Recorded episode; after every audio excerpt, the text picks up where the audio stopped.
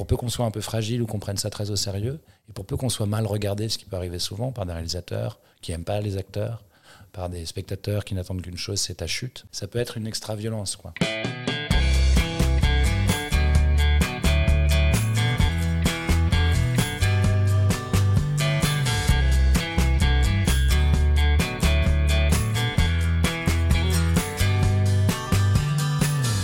Bonjour à tous, vous écoutez Cadavrexki, le podcast qui décompose un parcours inspirant. Pour ce nouvel épisode, je reçois un acteur français en pleine ascension. Diplômé du cours Florent, il est connu principalement pour avoir incarné Serge Sutel dans le film d'Olivier Marchal Les Lyonnais, sorti en 2011. Il est également apparu dans de nombreuses séries, telles qu'Engrenage, Les Rivières Pourpres ou plus récemment Black and White diffusé sur France 3. Je reçois aujourd'hui Olivier Chantreau.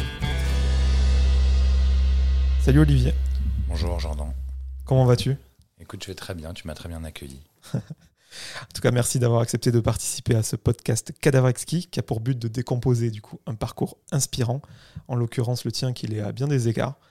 Je pense que ce sera très intéressant pour les auditeurs de te découvrir sous différents aspects, car le moins que l'on puisse dire, c'est que tu es quelqu'un de très discret. Jusqu'à aujourd'hui. Question aux allures de convenance sociale, mais qui mérite d'être posée surtout pour un comédien en ce moment. Comment ça va? On sait que les, salles de cinéma sont fermées depuis longtemps. Mhm. Est-ce que toi, ça t'empêche d'exercer ton, métier? Non, parce qu'en fait, c'est pour les, acteurs de théâtre que c'est euh, absolument infernal, mais on n'a jamais autant consommé de vidéos. Donc tous ceux qui sont acteurs de télé, de cinéma, bah, c'est une chance parce que les projets ne s'arrêtent pas, bien au contraire. Après, le drame de tout ça, c'est que les tournages ont changé. Euh, l'atmosphère a changé dans les tournages. Il y a les masques, il y a les gestes barrières, il y a beaucoup moins cette, euh, cette émulation qu'on peut avoir humaine, même si elle reste là parce qu'on est, on est quand même là pour travailler et partager. Mais il y a ce, voilà, ça, ça, ça a empêché le lien social de se faire comme, comme habituellement. Il y a une petite distance comme ça qu'on n'aime pas trop avoir en tant que comédien en général, parce qu'on est là pour partager. Euh, c'est très intense, c'est des aventures humaines. Donc ça, c'est le bémol, mais que tout le monde vit, qui a son influence sur les tournages. Mais sinon, pour le reste, euh, moi, je suis pas concerné. Mais j'ai beaucoup d'amis acteurs, comédiens de théâtre qui sont, ouais, qui sont en grande difficulté on espère vivement que, que, ça, que ça se passe bien bientôt. Avant de parler de ta filmographie, tes projets à venir, moi j'aimerais bien revenir sur tes débuts. Déjà, d'où tu viens? Où est-ce que tu as grandi? J'ai grandi à Paris. Et je m'en excuse déjà d'avance. Pourquoi? Non, mais tu sais, comme, tu viens de Toulouse, je voulais pas. On connaît le rapport province-Paris. C'est avec Bordeaux qu'on a des problèmes. C'est avec Bordeaux? Ok, d'accord. Oui, c'est vrai, c'est le derby. Mais euh, non, non, je viens de Paris. Je suis né à Paris. Et mes parents ne le sont pas, par contre. Mon père est lyonnais. Ma mère, elle vient du Nord. Et ils m'ont eu à Paris. Et voilà. Ils font quoi comme métier, tes parents? Ou ils faisaient quoi? Mon père, c'est très un parcours assez euh, chaotique, mais euh, voilà, il a fait beaucoup de choses. Et ma mère, elle était conceptrice, rédactrice. Ça consiste en. Il faut écrire des slogans pour la pub. Euh, Seb, c'est bien, du pain, du vin, du boursin. C'est Mad Men, la série. voilà, c'est ça. À quel moment tu as eu un éveil artistique, que ce soit pour le cinéma ou d'autres formes d'art?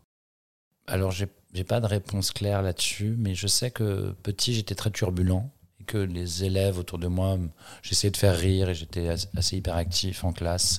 J'interagissais avec le boulanger à côté du collège, etc. Je, je prenais de la place, on va dire. J'étais, j'étais, on me voyait dans la, dans la classe. Mais j'ai pas, si tu veux, baigné dans un, dans un bain culturel dans la famille, même si ma mère m'envoyait un peu au théâtre, etc. Jamais il y avait de fibre artistique dans ma famille. Donc même ma famille s'interroge du pourquoi, du comment moi je suis devenu comédien. C'est un, c'est un mystère dans la famille parce que mon père euh, nous, nous amenait et nous, nous invitait à faire autre chose. Donc c'est assez mystérieux, mais pense que c'est lié à un parcours, mais là c'est assez intime. Je pense que c'est lié aussi aux, turpitudes de ma vie familiale, de choses assez tristes à un moment donné dans ma jeunesse qui font qu'à un moment donné, c'est un moyen d'expression qui te libère, etc., de choses que tu as vécues. Je pense que c'est lié à ça et aussi lié à la timidité, parce que j'ai eu une grande timidité à un moment donné, euh, surtout vis-à-vis -vis des femmes j'étais très jeune, jusqu'à l'adolescence. Et je pense que c'est, je sais pas, très vite j'ai su que ça serait libérateur. Et ça va, je suis libéré.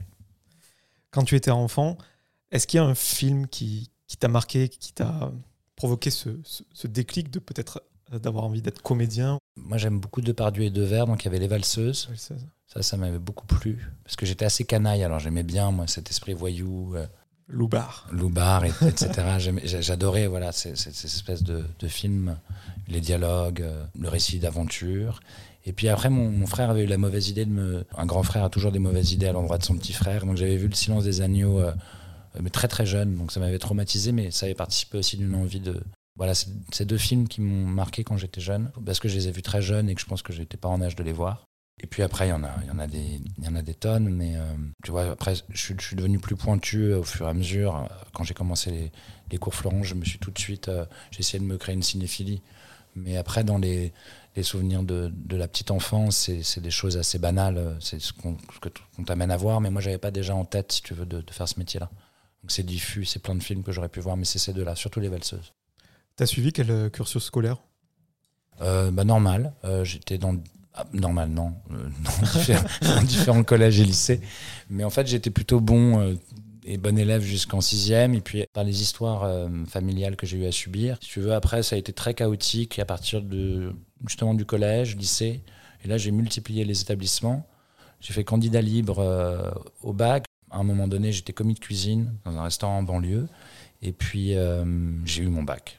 Voilà, je tenais à le dire. Bac éco? Ouais, bac ES, au rattrapage. Et voilà. Et puis après, je suis parti un an en Australie après le bac parce que c'était pas du tout encore le cas. de- C'était pas certain pour moi de faire euh, ce métier-là. J'avais envie de, de partir, de prendre le temps pour faire un choix euh, qui me paraissait judicieux pour moi. Et j'étais pas, comme j'avais une pression qui, était- qui n'était pas celle justement de faire ce métier-là et que personne m'invitait à le faire, et que moi-même j'avais un peu honte, tu vois, de, de penser que je serais comédien et de le dire. C'était, le problème, c'était, de le dire, de le formuler même si ça sommeillait en moi depuis, on va dire, 12-13 ans, de le dire, d'aller voir les gens et de dire je veux être comédien, il y a quelque chose de pathétique quelque part.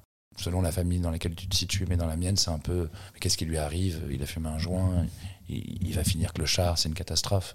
Et donc, du coup, j'ai j'ai voulu partir pour m'affranchir de tout ça, de, de mes amis qui faisaient pas ça, ma famille qui pensait pas à ça, et de moi pouvoir me retrouver et de pouvoir revenir euh, libéré par un an de voyage et revenir et dire bon, ça y est, je peux assumer ce truc-là. Je pense qu'inconsciemment, tu vois, ça a joué dans, dans l'idée de partir loin pour revenir euh, beaucoup plus près de moi et d'assumer euh, ce parcours-là. T'étais obligé de, de partir loin, en l'occurrence l'Australie, pour, pour couper, limite comme un symbole, quoi, qu'il y ait beaucoup de kilomètres entre Ouais, ta réflexion et, et les gens que tu laissais. ouais, il y avait ça. Et puis, ouais, ouais, très loin. Et puis, sans rentrer dans les détails, mais j'ai vraiment. Je- C'est pas voyou, mais j'ai fait. Voilà, j'étais j'étais- j'étais très turbulent, surtout dans l'adolescence. Des mauvaises fréquentations, des choses. Voilà, c'était c'était pas. J'aurais j'aurais pu faire mieux, on va dire. Mais c'était formateur aussi, j'avais besoin d'aventure et même c'est pour ça que je te parlais des valseuses parce que tu sais c'est j'avais envie de rencontrer des marginaux, d'avoir des relations assez euh, intenses. Donc tu rencontres des gens merveilleux mais c'est c'est dangereux dans un parcours de quand tu es quand tu un peu fasciné par des gens comme ça à la marge, tu peux te perdre là-dedans. Et moi j'ai toujours gardé quand même une sécurité, tu vois, je suis jamais allé trop loin, mais j'aurais pu quand même un peu vriller. Et de partir, c'était non seulement pouvoir revenir pour moi avec euh, l'intention que je te racontais de faire acteur, mais aussi de de fuir des gens qui à un moment donné euh, euh, étaient certes très bien, mais, toxiques d'une certaine manière. Et à quel moment tu t'es dit qu'il fallait rentrer? Tu t'étais mis une deadline déjà avant de partir? Ou tu as eu un déclic euh, Bah, moi, en fait, je pensais que l'Australie, ça serait merveilleux, et je trouve que c'est un pays, euh, désolé les Australiens, mais lamentable. enfin, c'est sublime, les paysages sont sublimes, mais le peuple m'a vachement déçu. C'est euh, bon, voilà, c'est des colons, euh, c'est plus ou moins les alcooliques et les bagnards qu'on a foutus là-bas. Donc, les aborigènes devaient être des gens merveilleux, mais on les a génocidés, ils sont plus là pour euh, raconter tout ce qu'il y a de beau là-bas. Donc, c'est un voyage, en fait, c'était une aventure humaine de rencontrer les gens, d'apprendre la langue, de, faire des road trips, des, des choses comme ça, d'aller dans ces paysages fantastiques. Je ne savais pas si j'allais pas vouloir rester quelque part. Et puis, dès que je suis arrivé là-bas, très rapidement, ce qui était chouette, c'était toutes les aventures humaines, parce que tu es jeune, parce que tu rencontres des femmes, des potes, que, tout d'un coup, le monde s'offre à toi, que tu n'as plus euh, d'interdit. Donc, je travaillais, j'ai fait, je travaillais au Subway, si, les gens aiment ça. Subway, on vous fait de la pub. Et puis, euh, j'ai fait des fruits picking, des choses. Donc, tu sais, tu rentres dans une sorte de, vie adulte très indépendante comme ça. Et puis, en même temps, tu as plein d'aventures. C'est un peu l'auberge espagnole. Voilà, mais je, je pensais, pourquoi pas, tu vois, devenir un expat si ça m'avait vraiment plu ce pays, si, tu vois, je, pour X raisons, j'étais tombé amoureux de l'endroit. Mais ça n'a pas été le cas. Et en fait, j'ai même quitté l'Australie parce que je devais y rester un an. Et puis, j'ai quitté l'Australie au bout de 7 ans. Euh, 7 mois. 7 ans, c'est long. Au bout de 7 mois. euh, j'ai terminé en Thaïlande parce que j'avais envie de d'aller en Thaïlande et, et ça pour le coup j'ai adoré donc j'ai fait 4 mois en Thaïlande à, à la fin du voyage plutôt que de rester en Australie je, je rejoins une- justement une fille que j'avais rencontrée en Australie là-bas Quand tu décides de rentrer en France, tu décides de poursuivre euh, tes études à la Sorbonne dans un cursus philosophique. Ouais, ouais, ouais. Mais ça s'est achevé au bout de trois mois parce que j'avais pas envie d'être euh, ni philosophe ni prof. Mais j'adorais, si tu veux, l'idée de, de la littérature philosophique. Je trouvais ça passionnant. Puis je me suis dit, en fait, tu peux lire tout seul, tu veux pas en faire ton métier, les débouchés qui s'inscrivent là-dedans ne t'intéressent pas forcément. Et c'était toujours aussi, si tu veux, une planque par rapport à l'affirmation du métier de comédien. Donc il y a toujours ce truc de non, non, vous inquiétez pas, je veux pas faire comédien, c'est un hobby et c'est une activité annexe. Quoi. Et à un moment donné, comme je me suis inscrit en parallèle au cours Florent, ça m'a paru tellement évident que j'allais faire comédien que j'ai assumé de quitter la fac, qui était en plus assez, c'est un endroit assez sordide. Enfin, moi, je l'ai vécu comme tel, c'était assez froid. Je n'avais pas d'interaction particulière avec les gens. C'est un espèce de, monstre, de léviathan, comme ça, tu rentres dedans, tu es abandonné. Et je me suis dit, bon, bah, lis, toi, de ton côté, ce que tu aimes lire. J'avais pas de vocation, si tu veux, particulière dans, dans ce métier-là. Je, ne peux que te donner raison sur euh, la fac. On la même expérience, je crois. Le blocage, quand même, euh, d'assumer le, choix de faire comédien, il a duré quand même un petit bout de temps. Encore aujourd'hui. Parce que j'aimerais bien passer derrière la caméra, mais parce que c'est très violent en fait. Mais, mais moi, c'est mon point de vue, c'est que j'en parlais avec un ami dernièrement qui, qui est l'acteur de mon deuxième court métrage. Et je lui disais, c'est marrant parce qu'on évoque toujours l'ego des acteurs, que c'est des gens qui rêvent de lumière, de recevoir mille compliments. Et moi, je vois ça comme une violence, quoi, comme presque un courage de, se montrer dans sa sensibilité, de, de, se donner à voir aux gens. Et pour peu qu'on soit un peu fragile ou qu'on prenne ça très au sérieux, et pour peu qu'on soit mal regardé, ce qui peut arriver souvent par des réalisateurs qui n'aiment pas les acteurs, par des spectateurs qui n'attendent qu'une chose, c'est ta chute, ça peut être une extra-violence. Quoi. Donc il y a des moments de grâce, mais il y a aussi euh, tout un parcours comme ça qui peut être très violent, quoi, qui te sollicite, qui te remue, et cette intensité qu'on cherche, mais en même temps qui peut être dévastatrice. Quoi. Et donc du coup, dans la réalisation, moi, ce que j'ai adoré, c'est regarder les autres, c'est raconter des histoires et être débarrassé, tu vois, de, cette chose-là. C'est réparateur quand tu veux. Je trouve qu'on devrait enseigner ça, en fait, euh, moi, dès le collège, en fait. Pour les... C'est une très bonne manière d'apprendre la langue, d'interagir avec les autres, de faire société avec les autres, pour les gens timides, pour, pour la prise de parole, pour apprendre l'histoire. Tu as beaucoup d'auteurs qui sont merveilleux pour ça. Et je trouve que ça serait génial que l'école enseigne le théâtre, que ça soit une pratique euh, comme la philosophie pour être euh, là plus tôt, tu vois. Ça ferait peut-être une, une plus belle jeunesse que celle qu'on a. Et puis ça débarrasserait plein de complexes pour ceux qui en ont. Et, donc voilà, si tu veux, c'est encore difficile, quoi. C'est c'est très heureux et ça peut être très, euh, très agréable, mais, mais c'est pas toujours, euh, voilà, toujours évident. Toujours évident. Le fait est que tu t'es lancé à un moment donné. On entend toujours euh, tout le temps à la télé ou ailleurs, oui, il sort du cours Florent, des cours Florent. En quoi ça, ça consiste? C'est une formation de trois ans, je crois. Est-ce que c'est sur concours? C'est ouvert à tous? Comment ça marche? Bon, pour être honnête, c'est un concours d'entrée, mais tout le monde est pris, parce que tout le monde paye. Donc c'est c'est une école de commerce. Ouais, c'est une école de commerce. Donc tu as déjà le prix euh, qui peut être euh, rédhibitoire pour beaucoup de gens, mais voilà, donc il y a ce concours de la classe libre qui peut permettre à des gens euh, qui n'ont pas les moyens de, l'intégrer, mais c'est pas forcément comme ça que ça se passe, mais il y a quand même cette capacité de, pouvoir intégrer des gens qui sont voilà n'ont pas les moyens de, travailler et de financer leur, leur étude ou d'avoir les parents qui s'en occupent. Donc tu as ça, et puis ouais, c'est un cursus de trois ans. C'est euh, assez monumental parce qu'il y a beaucoup d'élèves, mais il y a des très très bons profs pour le coup. Et il y a une émulation parce que plus tu as d'élèves, plus aussi tu as la possibilité d'avoir des gens qui ont du talent.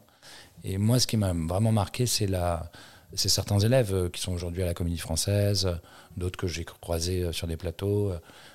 et pour le coup, plus en fait tu avances dans le cursus, plus les gens sommés de réussir ou dont on devine qu'ils vont qui vont peut-être avoir une carrière, passent sur scène et, prennent place quoi, dans l'école, et prennent leur importance. Et donc, du coup, ça devient, ça devient très intéressant. Et moi, mes meilleurs moments de théâtre, mes meilleurs souvenirs de théâtre, c'est pas forcément les spectacles que j'ai vus après, où parfois il y a de l'ennui au théâtre, on peut être déçu des représentations, même s'il y a des choses fabuleuses que j'ai pu voir. Mais c'est vraiment des souvenirs de jeunes comédiens euh, qui, étaient euh, voilà, au tout début de leur parcours. Et mes plus grands souvenirs de théâtre, c'est euh, Ouais, des comédiennes, des comédiens sur, sur 5-10 minutes qui passent leur scène et, on est comme ça fasciné par ce qu'ils font. C'est une très belle école. Jean-Pierre Garnier, voilà, si je devais retenir quelqu'un, c'est Jean-Pierre Garnier et François-Xavier Hoffman qui sont des. Mais Jean-Pierre Garnier, c'est un prof qui m'a beaucoup marqué. Tu suis quoi comme, euh, cours ou, atelier? Je sais pas quel, est le bon terme. Tu as les cours de théâtre classique. Bon, en première année, tu es, vraiment dans la respiration. tu vas lentement, si tu veux, dans le processus de l'apprentissage du théâtre. Tu vas pas tout de suite dans le texte. Donc c'est assez, euh, voilà, euh, comment dire, ludique. Et puis après, euh, tu te frottes au grand texte, etc. Et puis chacun après choisit aussi les scènes qui, qui passent. Et puis chacun aussi est responsabilisé. C'est-à-dire que des gens qui peuvent s'inscrire au cours Florent et ne passer qu'une fois par an. C'est leur problème, tu me diras. Mais tu peux payer très cher et ne jamais passer. C'est pour ça que je te dis qu'au fur et à mesure, les gens s'écrèment d'eux-mêmes et qu'il reste que la crème de la crème quelque part à la fin qui, qui s'est investi, qui a joué, et il y a des concours réguliers. Et à la fin, moi, j'ai fait un prix qui s'appelle le prix Olga Horstig, qui n'est pas la classe libre, où il sélectionne 30 comédiens sur la dernière année, et on est amené à jouer. Moi, j'avais deux scènes devant des agents. Et donc, c'est comme ça que j'ai eu mon premier agent. On t'avait conseillé de faire cette école ou c'est un petit peu la voie royale pour euh, devenir comédien? Ouais, c'est assez entendu parce que ma famille n'était pas concernée et j'avais pas d'amis autour de moi euh, qui étaient concernés par ce, par ce métier-là. Donc, mais ça m'a paru évident parce que c'est assez connu, c'est assez certain. Et c'est pas connu pour rien. C'est-à-dire que c'est facile de dire que, évidemment, c'est cher, évidemment, ça brasse un peu tout et n'importe quoi. Mais c'est quand même une école qui a des profs brillants en son sein et qui a une qualité de formation qui est, euh, qui est assez, assez géniale. Et euh, si tu t'investis énormément, tu as accès à énormément de cours, de danse, de chant. Et donc, si tu veux, tu peux faire énormément d'heures de cours sur trois ans et rencontrer énormément de gens qui sont passionnés, monter des troupes, t'investir. Par le cours Florent, avec ce prix-là, on t'offre aussi l'opportunité de te présenter devant des agents, de rencontrer des gens. Donc, c'est une école qui a souvent mauvaise réputation comme ça par son prix et son côté parisien élitiste, mais qui quand même, par exemple, fournit... Euh, allez, je ne veux pas dire de bêtises, mais c'est 30-50% du Conservatoire national de Paris, parfois de Strasbourg. La formation est quand même reconnue. Tu vois, c'est, pas que du chiquet. Une fois que tu as ton diplôme en poche, j'imagine que voilà, tu es, livré à toi-même comme quand tu as ton bac. Quoi. Fais quoi concrètement? Est-ce que, comme tu l'as dit, des agents t'avaient repéré euh, au préalable ou c'est toi qui vas toquer aux portes? Bah, moi, j'ai eu justement, j'ai eu cette chance-là parce que d'autres amis non. Mais j'ai eu un agent. Alors après, sinon, tu as des troupes de théâtre que tu montes avec tes, les, voilà, tes partenaires que tu as pu rencontrer, les, amis, les amitiés que tu as pu euh, nouer là-bas. Mais le théâtre, voilà, au tout début, c'est c'est complexe. Donc c'est, moi, j'avais joué des, pièces à l'Actéon, qui est un tout petit théâtre avec un poteau au milieu. Et voilà, il y a 30 personnes si tu es plein et, et 5 si, si tu as des difficultés euh, à, à les, amis et la famille. Donc voilà, il peut y avoir ce parcours-là. Après, tu as les concours nationaux. Moi, je l'ai raté deux fois le conservatoire, deux fois au deuxième tour. Donc ça, c'est aussi une autre. Euh, tu rentres dans une autre, euh, dans une autre école, mais une école nationale qui t'ouvre les portes parfois de, bah, du théâtre public, privé, parfois même de la, de la comédie française. Mais en l'occurrence, pour moi, c'est ce que je te disais, comme il y a eu l'agent, ça m'a aussi, malheureusement, j'ai envie de te dire, mais aussi heureusement pour autre chose, ça m'a hum, éloigné du théâtre et ça m'a rapproché tout de suite de la télé et du cinéma parce que tu as un agent et l'agent il s'occupe rarement de théâtre. C'est des, cursus qui sont plus liés au conservatoire, c'est d'autres parcours. donc tout, tout, de suite j'ai fait des castings pour la télé et le cinéma. Et euh, si tant est que j'avais réussi des concours ou que j'avais appuyé, euh, tu vois, mes relations dans les troupes que j'avais, j'aurais peut-être fait une carrière exclusivement de théâtre comme d'autres amis ont pu, le, ont pu la faire. Quand tu parles du conservatoire national, c'est supérieur d'art dramatique, c'est ça? Concours d'entrée euh, taux de réussite extrêmement bas, je crois. Ouais, ouais, c'est, ouais je crois que c'est 1000 personnes et 30 élus. Ton agent, il t'a envoyé sur des castings très vite. Comment ça se passe à ce moment-là? Bah alors mon agent c'était un premier agent Gérald Benaïm et il m'a envoyé sur euh, il t'envoie au casse-pipe hein, faut le dire et puis tu peux pas tout de suite avoir accès aux meilleures choses mais moi j'ai fait un casting pour Plus belle la vie et un autre casting pour euh, Cœur Océan. Donc c'est deux sitcoms euh, je vais pas surdévelopper mais voilà c'est des trucs un peu Plus belle la vie c'est pas adolescent mais Cœur Océan. Et j'ai eu les deux. Donc c'était tout petit sur Plus belle la vie j'ai vraiment fait trois jours 4-5 jours et Cœur Océan j'ai fait une saison entière et pendant Cœur Océan, j'ai eu un autre casting pour les Lyonnais d'Olivier Marchal. Donc si tu veux, il t'envoie. Pour le coup, moi j'ai réussi les trois premiers castings qu'il m'a offert. Et le plus important, c'était évidemment les Lyonnais d'Olivier Marchal. Et ça m'a malheureusement aussi éloigné de lui parce que c'était un agent, euh, et c'est pas péjoratif à son endroit que de le dire, qui était euh, pas un, agent voilà sur la place parisienne reconnu, etc. À ce moment-là, un, agent euh, installé m'a contacté, une grande agence, et j'ai pu l'intégrer. Et après, ça te donne accès beaucoup plus de casting que si, tu vois, si j'étais resté. Euh. Après, il y a des gens qui peuvent rester fidèles aussi euh, à leur agent euh, premier, qu'il soit connu ou méconnu. Et surtout, s'il est méconnu, ils peuvent aussi, grâce à ce qu'ils ont fait, nouer une relation qui fait que même si cet agent est méconnu, il a un acteur qui fonctionne. Et donc, c'est pas forcément obligatoire de partir, mais, mais moi j'ai décidé de trahir, de salir. Comment ça se passe un casting? Parce que c'est vrai que via les, les séries et les films, on a une idée voilà, tu as 5 minutes devant quelqu'un et on te, ça finit généralement par euh, on vous rappellera. Est-ce que c'est -ce c'est ça ou tu as découvert quelque chose de peut-être plus bienveillant? Bah, Ça dépend vachement des, directeurs de casting. Il y a des gens plus ou moins bienveillants, mais, mais c'est vraiment pas. Euh, oui, il y a cette violence-là, évidemment. Il y a des directeurs de casting fabuleux qui jouent très bien aussi, parce que souvent ils jouent aussi. Donc, euh, et puis qui nous considèrent, qui nous laissent le temps. Donc l'important, c'est le temps qu'on te donne, euh, l'interaction que t'offre la personne, c'est-à-dire te mettre en confiance aussi. Et puis après, c'est très lié à, ta personne, c'est de prendre le pouvoir. L'idée, c'est de prendre le pouvoir. Tu as cinq minutes, on t'a donné un texte et il faut, euh, faut faire ses preuves. Et il faut compter sur personne d'autre que sur toi parce que tu es souvent dans un tout petit studio, assis sur une chaise. C'est très pauvre comme endroit, il n'y a, y a, rien sur, quoi t'appuyer. Alors parfois, il y a une réplique qui est là, avec qui tu peux nouer une belle relation euh, sur le moment. Et, mais c'est oui, c'est très court, très intense. Et euh, on n'est pas là pour bavarder, on n'est pas là pour devenir les meilleurs amis du monde. Après, ça peut venir avec le temps à force de les voir, mais si tu veux, oui, c'est froid, clinique, précis, et il faut pas se monter. C'est c'est très rapide. quoi.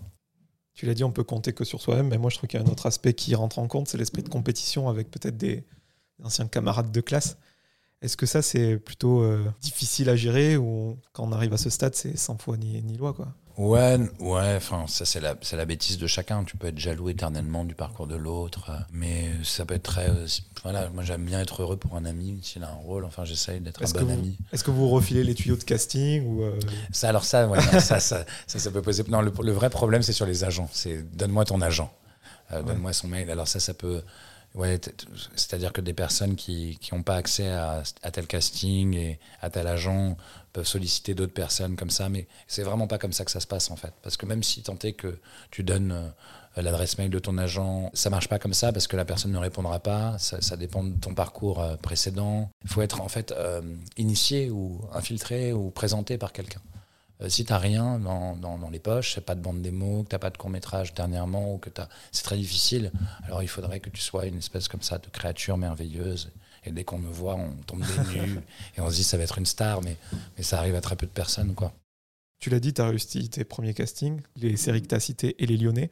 Moi, je voulais revenir sur un de tes premiers rôles qui était assez consistant. Une saison, tu l'as dit, dans Cœur Océan, où tu jouais personnage de Max, je crois. Quelqu'un au vécu assez chaotique, marginal. Et moi, je trouve que voilà, pour une série euh, pour ado plus c'était quand même euh, un rôle très consistant et peut-être qui était éloigné de, ta vraie personnalité, je ne sais pas. Est-ce que c'était difficile, déjà le format série, et d'incarner quelqu'un comme ça? C'était moins difficile que de jouer Molière, Shakespeare et Racine, mais c'est différent donc. Mais c'était ma première expérience. Donc c'est difficile parce que c'est la première fois que tu vois les caméras, l'équipe. Et puis c'est difficile parce que moi j'étais pas du tout fan de ça. Tu as toujours des rêves en fait. moi je, je le dis euh, le plus honnêtement du monde, je me je me voyais pas faire ça on a tous envie de faire des grands films, des, chefs-d'œuvre, et, on a une ambition comme ça de mesurer quand on commence. Et c'est pas du tout pour, euh, pour vilipender cette série-là qui m'a aidé à comprendre le métier, à le faire, etc. Mais c'est pas c'est pas ton envie première, quoi. Quand on commence un métier, on a envie d'être dans ce qu'il y a de plus beau, dans ce qui peut offrir de plus beau. Et voilà, sans être méchant avec cette série, c'est pas ce qui se fait le mieux au monde. Mais pour le coup, c'est des heures de caméra, ça t'oblige à être très efficace parce que tu tournes sans cesse. Et puis tu à l'île de Ré, Alors voilà, t'as l'île de Ré, il y a des huîtres, il y a du vin blanc.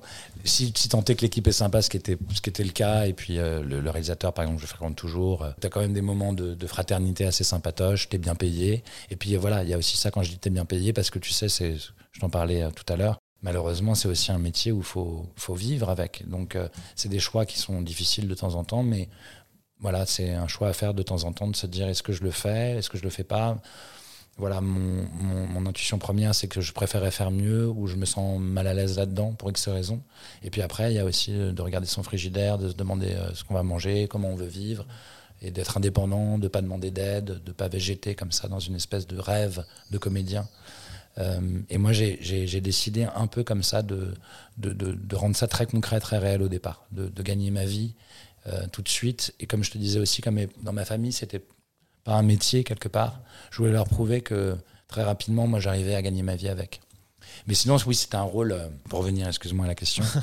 Oh, c'est intéressant. Pour le coup, j'avais pas j'avais un rôle où j'avais des choses à jouer, donc c'était sympa. Tu as parlé de la présence des, caméras et de toute une équipe technique euh, qu'on ne soupçonne pas, je pense. Euh, enfin, quand je dis nous, c'est le, spectateur lambda. Tu t'es senti plutôt à l'aise avec ça? Parce qu'on ne peut pas vraiment te préparer bah non, non, non, ce que je te dis, mais, toujours pas. En fait, c'est il y a une ressemblance avec le théâtre. Et ça, on le sait peu. C'est qu'en fait, les premiers spectateurs, c'est l'équipe technique. C'est qu'autour de toi, il y a souvent 30 personnes qui regardent la scène. Il y a évidemment le réalisateur, avec qui tu as une relation privilégiée normalement, qui est au combo avec la script, etc. Mais il y a l'ingé son, il y, a les, il il y a les régisseurs, il y a beaucoup de gens quoi, sur un plateau. Et donc en fait, quand tu joues, ça se sait très vite si la scène elle est réussie, et puis tu l'entends, il y a le bruit du silence, il y a les soupirs, il y a mon Dieu, on a huit jours avec lui, mais comment on va faire? Tu sens ça. Tu sens si tu es dedans, si t'es pas dedans, et puis tu sens l'écoute des autres, de l'équipe. Et voilà, donc en fait tu joues, tu joues déjà pour quelqu'un, quand bien même c'est pas diffusé. Tu joues pour le réalisateur, pour l'équipe, et donc tu sens des regards voilà, posés sur toi. C'est pas exactement ce que tu peux ressentir au théâtre, mais tu as déjà cette idée-là que voilà, tu es dans un direct où des gens t'observent jouer, et euh, c'est pas euh, voilà, juste la caméra et on verra plus tard. Il y a déjà euh, directement des êtres humains qui t'observent jouer organiquement et qui se disent bon, il est nul ou il est bon, ou on verra demain toujours pour se rendre compte, c'est combien de personnes qui te regardent? Si tu es sur les Lyonnais, ça, va être, euh, ça peut être 50. Et puis si tu es sur quelque chose de plus confidentiel, un film autoproduit ou avec une plus petite production, ça peut être 10, 15, 20, ça dépend des décors. Ce qui reste. Voilà. Mais il y a du monde, ouais.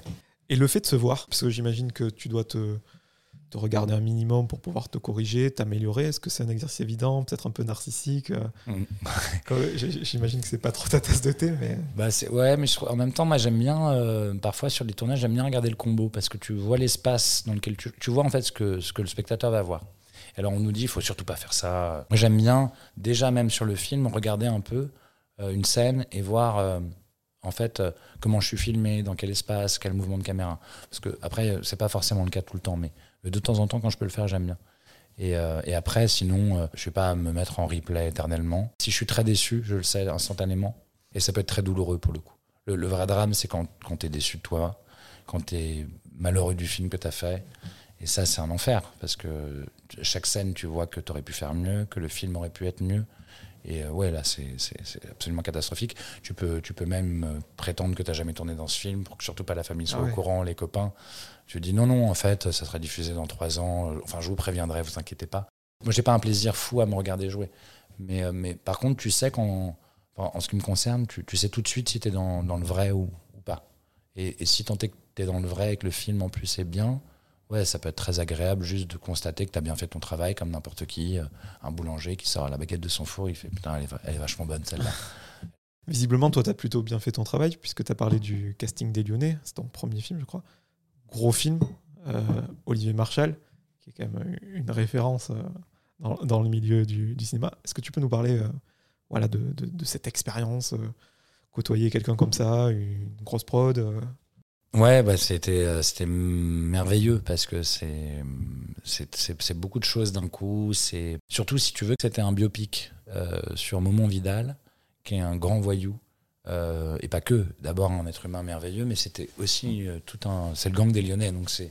Et c'était un biopic, même s'il est complètement romancé. Mais nous, on a fréquenté instantanément dès la première euh, journée, qui était une journée de présentation de fête. On a rencontré les voyous qu'on allait interpréter. Donc tout ça a été bien réel, bien concret. C'est une espèce de, de monde. Euh, c'est hallucinant quoi, quand tu as, 22 ans et qu'on te présente une sorte de voyoucratie lyonnaise qui a fait les premières pages des journaux, qui et puis qui n'a pas fait que du bien. Euh, qui était dans la page des faits divers. Euh, et, donc tout d'un coup, tu te retrouves à rencontrer ces gens-là, quoi, en chair en os. C'est comme si tu rencontrais Jacques Mérine et que tu te disais, bon, bah, je vais le jouer dans, dans deux jours. Quelque chose de très, euh, très intense à cet endroit-là. Olivier Marchal aussi, qui est, un, mec merveilleux et donc qui brasse énormément de rencontres autour de toi, d'humanité, de, de mouvements. Et les comédiens, il y avait Gérard Lanvin, Tchéky Cario, donc c'est beaucoup. Tu, tu vois, c'était assez monumental. Et heureusement, on était plusieurs jeunes comédiens, puisqu'on interprétait les, les, voyous, nous jeunes. Et donc, on, on, était solidaires entre nous de toute cette expérience assez euh, enivrante qu'on avait à vivre. Et ouais, donc c'était juste, euh, moi, c'est un souvenir fabuleux. quoi. J'ai envie de t'arrêter sur chaque chose que tu dis. On se rend pas compte, nous, du, travail préparatoire. On voit le rendu final, mais tu l'as dit, quand c'est tiré de faits réels, tu rencontres les gens qui ont participé. Combien de temps ça représente la préparation d'un tournage comme celui-là, entre la réception du scénario, euh, le temps que tu apprennes tes textes, que tu fasses ce travail de, de documentation, que tu répètes pour nous, ça va vite, mais pour eux, je pense déjà, c'est 2-3 ans, ça peut être 8, mais je pense que voilà. Mais pour nous, si tu veux, on a tourné un mois ou deux mois après. Donc, on, voilà, en général, tu as entre. Bon, après, tu peux être prévenu bien en amont, mais là, en l'occurrence, tu as deux mois pour lire des livres, pour t'intéresser, pour rencontrer les comédiens, faire des lectures. Puis après, chacun fait sa popote avec ça, tu, peux plus ou moins t'impliquer là-dedans. Moi, je me rappelle que j'avais lu. Euh, le livre de Momon Vidal, de Edmond, parce qu'il s'appelle Momon dans le film et c'est Edmond Vidal. Et voilà, de, répéter avec les comédiens qui tu vas jouer, euh, tu peux toujours les solliciter. Donc, mais as, voilà, en général, tu as un ou deux mois pour, euh, pour préparer un film. Il t'a beaucoup aidé ce film? Ouais, ouais, ouais, il m'a beaucoup aidé. Qu'est-ce qui s'est passé ensuite? Bah, J'ai changé d'agent. Ça, c'était un choix personnel parce que j'ai été contacté par une, par une agence importante à, à Paris qui était Armédia. Et donc, si tu veux, ça, c'est très important parce que les comédiens, ont, en tout cas, pour ce qui est de la, la télé, du cinéma, on est dépendant d'un agent. Parce qu'un agent, il nous présente à des directeurs de casting qui, eux, représentent des films. Et donc, à partir de là, tu as plus de choix, plus d'opportunités. Et donc, c'est un peu euh, l'alpha et l'oméga de ce métier. C'est dis-moi qui est ton agent, je pourrais prétendre euh, quelle est ta carrière. Euh, potentielle, en tout cas. Ça m'a offert voilà, l'opportunité de passer plus de castings, des castings en plus de plus grande qualité, parce que c'est une agence très reconnue, très installée. Et donc, ça change tout. Quoi. Tu passes de, de, de, de comédiens qui ont un à deux castings par an, pourquoi pas sur des très mauvais projets, à des longs métrages qu'on te propose, euh, des séries de qualité qu'on te propose, et régulièrement, si tu veux. Donc tout d'un coup, ça devient très concret. À ce moment, est-ce que tu as le, le luxe de pouvoir choisir? Moi, j'ai jamais eu ce luxe-là. Euh, ça, ça, a dû m'arriver de dire non, hein. je, l'ai dit plusieurs fois, parce que j'avais commencé par beaucoup de oui, comme je l'ai expliqué avec Plus belle la vie que Océan. Donc l'idée, c'est qu'à un moment donné, je me suis dit, bon, j'ai commencé par ça, j'y retourne pas. Et c'était d'ailleurs une façon de m'affranchir de ça, les Lyonnais. Après, de te dire que j'ai le choix, non, c'est mon rêve. C'est-à-dire ça, c'est vraiment le grand luxe de pouvoir choisir. Euh, mais tu l'as toujours le choix, en fait, on le sait. C'est que tu peux dire non et tu peux décider aussi que à un moment donné, euh, tu vas pas le faire pour des raisons financières et que tu vas peut-être un peu plus galérer et qu'il faut laisser passer des choses. Donc ça, ça m'est arrivé. Mais de là à dire que j'ai le choix, euh, c'est-à-dire que je reçois plusieurs scénarios et qu'on me dit on vous veut, on vous désire, et maintenant faites le tri. Non, j'en suis pas là. On a parlé des débuts. Ensuite, j'ai l'impression qu'il y a une première période entre 2011 et 2014. Tu comprendras pourquoi je te dis cette, euh, cette fourchette.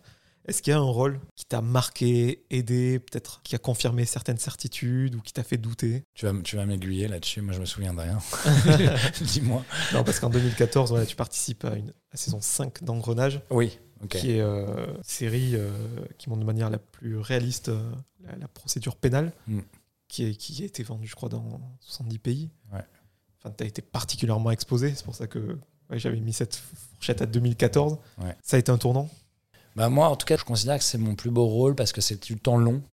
Tu peux vraiment, euh, comment dire, investir un rôle, euh, lui donner forme, lui donner du relief. Et, et c'est une série qui est bien écrite et bien réalisée par rapport à ce qui peut se faire à la télé française. Et donc, du coup, si tu veux, c'était fabuleux pour moi parce que tu es dans un bel écrin, on te donne un rôle hyper intense. C'était un rôle de père endeuillé, accusé à tort. Donc, vraiment, c'était chaque scène je, devais vraiment proposer des choses très très intenses. Ça m'a permis de rencontrer Frédéric Jardin, avec qui je viens de faire une série Arte euh, qui n'est pas encore sortie. Et, si tu veux, oui, c'est un rôle fabuleux. Ça, pour le coup. Et puis, tu as des partenaires de, de, grande qualité. Et en fait, chaque jour, tu, tu, mesures ta chance parce que c'est bien écrit, bien filmé, et que tes partenaires sont bons. Et que la série, comme c'était la cinquième saison, c'était déjà bien installé. Donc, tu rentres dans une famille qui roule, qui, c'est une machine de guerre presque. Tu n'as plus qu'à te mettre au diapason et, et, à profiter de cette chose-là et d'y investir.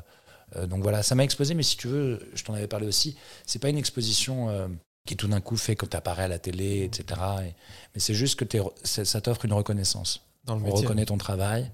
Et voilà, les agents, les directeurs de casting se disent Ah oui, je l'ai vu. Et ça, voilà, ça peut asseoir une certaine légitimité. Et ça, c'est important, euh, beaucoup plus que finalement d'être connu euh, c'est d'être reconnu déjà en, au sein de son métier, que les gens avec qui tu vas travailler régulièrement euh, se rappellent de ça ou puissent évoquer ce, cette performance-là, euh, même si j'aime pas trop ce mot de performance, mais en tout cas, voilà, cette prestation.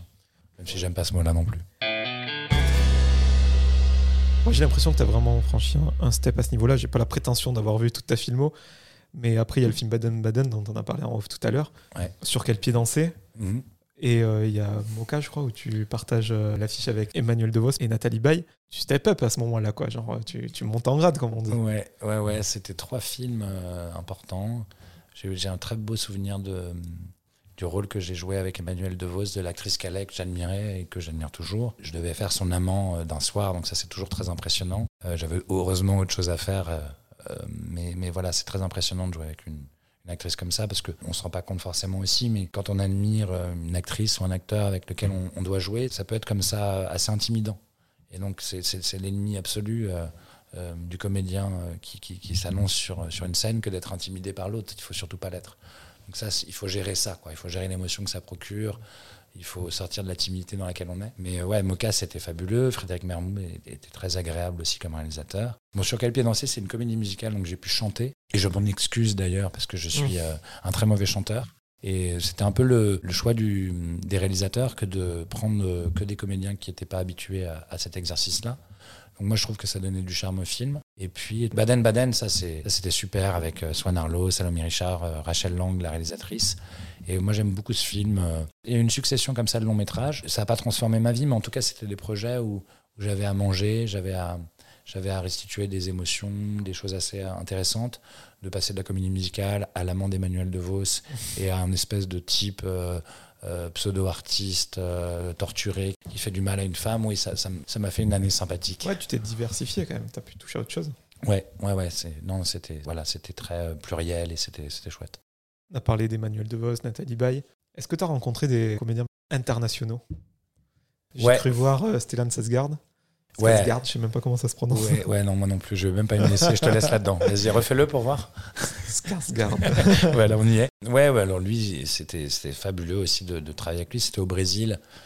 Donc déjà, il y a aussi cette idée de voyage qui est géniale dans ce métier, c'est que tu peux partir au Brésil. Je suis parti au Sénégal la dernière fois, donc ça, c'est déjà très heureux. Bon, lui, il est très impressionnant, et puis euh, comme il est suédois, donc euh, voilà, faut garder la distance suédoise, euh, entendu. Je jouais pas énormément avec lui, mais c'est vrai que j'aime. Voilà, c'est vraiment un grand acteur. Donc il y, a toujours pareil, cette façon d'être impressionné par l'autre. Il nous rappelle tous les jours sur le, sur le plateau que c'est normal d'être impressionné par lui. et puis après, il y a eu Emma Thompson. Et ça, c'est encore une fois où je, je devenais euh, l'amant d'une actrice. Mais alors là, c'était Emma Thompson, si tu veux, tu es, dans le, es dans le délire parce que c'est une actrice américaine. Et puis elle, dans le film, elle sortait avec Pierce Brosnan. Elle trompait euh, Pierce Brosnan avec moi. Donc tout d'un coup, ça devient n'importe quoi parce que c'est comme si tu volais la femme de James Bond. Et donc ça fait beaucoup, tu vois, pour un seul homme quand tu arrives sur le plateau. Mais elle pour le coup, elle a été tellement bienveillante. Euh, elle est bilingue, elle parle français. Donc elle m'a mis absolument euh, à l'aise, beaucoup plus qu'une actrice euh, qui aurait eu deux jours de tournage sur une série lamentable aurait pu être à l'aise avec moi ou me, rendre, me mettre à l'aise. Donc pour le coup, c'était fabuleux la façon dont elle a été. elle m'a vraiment tendu la main et donc même si on, on, a eu une scène de nudité à partager, ce qui est toujours un peu vertigineux, surtout avec elle, mais, mais je ouais, je la remercierai jamais assez d'avoir été aussi simple et pas accueillante parce que ça prêterait à confusion, mais ni généreuse, ça prêterait à confusion aussi, mais simple, simple et, et, ouais, vraiment, vraiment, c'est une sublime actrice. Et troisième point sur euh, l'après-engrenage, donc déjà la diversification des rôles, c'est ce que j'avais noté. Ouais, tu côtoies des, des gens qui, j'imagine, t'inspiraient euh, à l'époque. J'ai l'impression, moi, c'est vraiment un regard extérieur, que là, quand même, à ce moment-là, tu es installé dans le métier et que tu peux même laisser libre cours à d'autres euh, passions, ambitions. Tu parlais de court métrage depuis tout à l'heure, j'ai retenu, et je sais que tu en as réalisé un à ce moment-là. Ouais. D'ailleurs, qui a un lien avec mon podcast. C'est vrai? Bah, ah oui, mon beau cadavre. Bah oui, cadavre exquis, bien sûr. Ouais, ouais. Et bah écoute, mon beau cadavre exquis, alors du coup. Et du coup, oui, oui, j'ai fait ça. Alors ça, alors ça c'est très. Euh, ça, c'est une autoproduction parce que je. Le deuxième aussi que je viens de faire, c'est pareil. Euh, j'avais envie, si tu veux, de, de, faire travailler des amis comédiens qui justement travaillent peu et que moi j'aimais beaucoup. Et c'était l'adaptation d'une pièce de Buchner, Léon Selena. C'est très confidentiel, ça peut même être euh, considéré comme élitiste. Et donc j'avais fait ça, on était euh, une dizaine. Et donc c'est un premier film avec tout ce qu'il a de défauts. Mais voilà, il en reste quelque chose d'un très beau souvenir et puis d'un apprentissage de ce métier-là, comme ça, sur le tas. Et là, je, viens, je suis en train de terminer le, deuxième en l'occurrence. Et donc, euh, ouais, à l'avenir, puis j'ai écrit un, long métrage que je suis en train de faire lire à des, à des producteurs. Donc, à l'avenir, j'aimerais bien pouvoir faire les deux. Mais si, j'avais à choisir, je pense que je choisirais la réalisation. On est d'accord que si tu as pu faire tout ça à ce moment-là, c'est parce que tu étais quand même beaucoup plus installé dans le paysage euh, cinématographique. Tu avais peut-être plus le temps. Ouais. Les, les cachets, j'imagine, des films étaient plus importants. Tu avais une certaine liberté. Ouais, il y a ça. Et puis, mais c'est en même temps, j'aurais pu le faire aussi avant. C'est juste que plus tu travailles, plus euh, tu sais ce que tu veux faire. Parfois, tu peux être malheureux de ne pas faire les films que tu voudrais voir. Et, donc, du coup, tu, peux avoir très vite l'idée, quand tu es comédien, de te dire bah, euh, si vous ne me donnez pas euh, à faire les films que je veux faire, que je voudrais voir ou que, que, j'aimerais faire, bah, je vais les faire moi-même. Et c'est pour ça que tu vois plein de comédiens, et il y en a de plus en plus, qui réalisent des films. Et d'ailleurs, sans jouer dedans parfois parce que je, crois que ça participe de ça, c'est que soit par déception, ou soit n'étant pas dans les films qu'ils aimeraient voir ou qu'ils aimeraient faire, ils décident de les faire eux-mêmes, pour le meilleur et pour le pire, mais ça m'a laissé un espace, on va dire, financier pour investir un peu d'argent dessus, etc. Mais c'était pas forcément un bon choix parce que euh, ça, te prend du temps, donc tu, rates des castings, tu peux rater des rôles, etc. Mais c'est un choix que j'avais fait. Sur, euh, sur quel pied danser, justement? Tu as chanté, mais tu as aussi enregistré deux chansons. Est-ce que c'était euh, une demande de la production, ce film, je ne l'ai pas vu pour le coup, qui voulait faire chanter ces, acteurs? Ou c'est toi qui. Eh oh les gars, je suis là, je sais jouer, je sais chanter. Non, non, non. Comment ça se passe? Bah non, en fait, en fait, tu les enregistres en amont pour qu'on fasse des playbacks après sur le film. Et après, elles, ont été restituées comme telles sur, sur, sur YouTube. Je devrais pas le dire parce que je ne sais pas combien de personnes t'écoutent, mais ça pourrait être bien pour la chanson, mais ça pourrait être mauvais pour moi. Mais non, après, elles ont été restituées, si tu veux, euh, euh, comme telles, parce qu'elles font partie du film, comme tu peux retrouver, tu sais, dans les comédies musicales, euh, les titres après sur, qui circulent. Mais c'est pas moi qui, ai demandé, je suis un chanteur, je viens de vous le prouver maintenant, diffusez-moi un maximum. Non, mais avec modestie, même, tu aurais, pu, je sais pas, jouer de la guitare, on t'a vu faire euh, dans, les coulisses et on te dit, bah, bien chanter. Ouais, non, c'est. Mais... Je sais que c'est ce qui arrivait par exemple à Stéphie Selma qui joue dans 10%. Ok. Dans Casse Départ de Fabrice Eboué, on l'a entendu, on l'a fait, elle, a fini sur la bande originale. Quoi. Ouais, bah, moi, on m'a pas fait cette proposition-là parce qu'en fait, le film en lui-même, si tu veux, c'était de, de, de, chanter. On a fait des essais parce qu'ils cherchaient des comédiens et ils voulaient quand même qu'il y ait un, qu ait un grain de voix, quelque chose. Ils savaient très bien que j'étais pas chanteur professionnel et que je ne serais jamais d'ailleurs. Mais ils avaient validé le grain de voix et puis après, la, la chanson apparaît dans le film elle est restituée après en, chanson telle qu'elle sans, les images. Et puis moi, après, j'écris des chansons, je t'en ai parlé aussi, mais je peux pas prétendre chanter. Il faudrait que je prenne des cours de chant, etc. Ça serait assez laborieux. Mais d'écrire, ça, me plaît beaucoup, et de chanter euh, sans se comparer aucunement à lui, mais, mais tu sais, plutôt à la Brassens, à la Gainsbourg, enfin, donc pas à lui, à eux, mais voilà, ça serait plutôt des chansons parlées. Ça, j'aime beaucoup, euh, parce que ça, ça laisse le la, place au texte, et c'est ce que je préfère, moi, dans les chansons, dans la chanson française, c'est c'est quand voilà, c'est d'écouter des jolis textes. Alors s'il y a une jolie voix, c'est beaucoup mieux. Ça peut donner Barbara et alors là, tu es au sommet. Toujours dans tes side projects, comme on dit, bah, tu as mélangé les deux, les courts-métrages et la musique. Tu as réalisé un clip. Ouais, de, dans mon ami Jocelyn Lagari, qui est un, acteur qui est, dans mon dernier film, qui était, un, qui était au Tête du Soleil avant, qui est, un, très, un, très, grand acteur de théâtre, qui a un groupe qui s'appelle Offense. Donc, le clip s'appelle Rival. Pareil, ça on l'a fait avec euh, rien. Euh, dans le bar d'un ami. Mais euh, on est assez content et il a continué, lui, avec euh, d'autres réalisateurs, d'autres réalisatrices. Allez voir son travail, il a beaucoup de talent. Je profite de toutes les opportunités pour réaliser. Et pour l'instant, j'ai jamais eu de budget, j'ai jamais été suivi par une prod parce que je, je, je n'ai même pas sollicité ces gens-là. Euh, ces gens-là, monsieur Jacques Brel, mais on, va les appeler autrement s'ils si, écoutent. Mais si tu veux, j'aime pas demander l'autorisation de faire les choses et je trouvais ça bien aussi de se former sur le tas, comme ça, de euh, voilà, d'aller à l'aventure. C'est très simple maintenant de récupérer une caméra, d'avoir une idée, des amis. Quand tu es sur le tournage, tu te rends compte que c'est quand même vachement mieux d'avoir une équipe et 80 000 euros que d'avoir 100 balles euh, et, et, une tasse à café. Mais en même temps, ça te, tu vois, ça te forme et ça t'oblige à l'imagination, ça t'oblige à, ça oblige à, convoquer beaucoup d'énergie et euh, avoir des idées, à solliciter des amis, des talents. Donc c'est aussi une, voilà, une super énergie que tu convoques à cet endroit-là. Mais euh, dans l'idéal, oui, j'aspire, là, tu vois, j'ai écrit un long qui se passe à Ouessant, qui est assez euh, ambitieux. Et là, si, si, je l'autoproduis, je me sabote, évidemment. Mais je suis content, tu vois, de, de pouvoir de temps en temps m'exercer à ce métier-là. Pas en catimini, mais presque, tu vois, à l'ombre, comme ça, juste s'exercer. Et puis, quand, quand, tu te sens prêt, tu vois, de, proposer un long métrage et, d'arriver avec quand même un petit bagage, de savoir ce que c'est qu'un tournage et de le savoir d'autant plus que tu es à peu près à tous les postes. Tu es costumier, tu es ingé son, tu es cantinier, tu es nounou, tu fais, tu, fais, tu fais, tout quoi à la fin. C'est à qui tu me fais penser? Dis-moi. James Franco. Ah oui, d'accord. Il a une notoriété internationale, donc tout le monde connaît, mais je veux dire, il est très discret sur les réseaux sociaux. Il a ce côté, euh, voilà, touche à tout, il se fait plaisir, euh, il fait des courts métrages. Euh, c'est quelqu'un d'inspirant pour toi, peut-être Je connais pas du tout son parcours, mais euh, enfin, je l'ai vu dans des films, et, mais je connais pas du tout son, son parcours. Je, ne sais pas du tout, euh, mais je préfère James Franco à Franco tout court. C'était la, c'est mieux. C'était une petite parenthèse. Enfin, en tout cas, moi, je suis admiratif. Euh, je sais pas que tu te fasses plaisir, tout simplement, que tu un magazine de, de l'expérience comme ça, mm. qui t'a passé à côté de certaines choses tant que tu es sur ta ligne de, de conduite, quoi. J'ai un, réalisateur que, j'idéalise un peu, mais c'est Cassavetes qui faisait beaucoup ça. Alors évidemment, après, il a eu des producteurs et, c'est moins comme ça fantasmé que ce qu'on peut, que, que, le récit comme ça euh, romanesque de, son parcours peut, laisser entendre à, certaines personnes. Mais, c'est de, de, convoquer l'énergie, d'avoir du désir comme ça de tourner. Et j'aimerais bien, si je m'écoutais, je tournerais tout le temps. Après, voilà, faut pas faire n'importe quoi non plus, euh, cumuler. Euh, des vidéos pour, pour, par principe, mais, l'idée c'est de filmer un acteur qu'on aime, de raconter cette histoire, de, se donner la chance comme ça de, partir sur une aventure. Donc euh, là, j'en ai encore une autre que, je suis en train de préparer. J'aimerais bien, par exemple, faire un documentaire sur un curé. Mon est d'avoir une idée, de se dire, est-ce que j'attends un an, deux ans, le CNC, un producteur? Et c'est du temps très long de cinéma. Le film Vers la bataille qui va sortir bientôt, dans, dans lequel je suis, d'un ami réalisateur, c'est huit ans.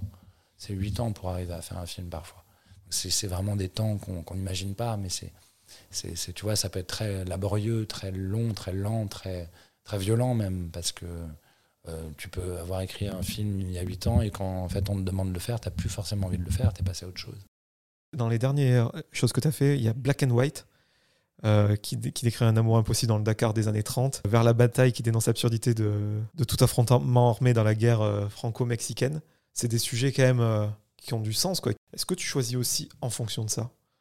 Bah c'est, Ouais, c'est, très heureux quand, en fait le sujet rejoint une. Euh, moi, je suis pas un acteur militant. Je trouve ça, je trouve ça, je trouve ça dommage. L'idée, c'est pas d'être un militant de quoi que ce soit, mais qu'un sujet soit passionnant, que qu'on présente une, une, histoire euh, méconnue aux gens. Après, c'est toujours par quel prisme et pour dire quoi de cette histoire, parce qu'on peut prendre une histoire passionnante et la dévoyer. Euh, on peut dire tout et son contraire. on peut avoir des, des anachronismes très dérangeants. Mais en tout cas, c'est déjà une aventure, parce que tu pars en Colombie, tu pars au Sénégal en l'occurrence, pour euh, Black and White, c'est un réalisateur sénégalais dont j'avais découvert le travail.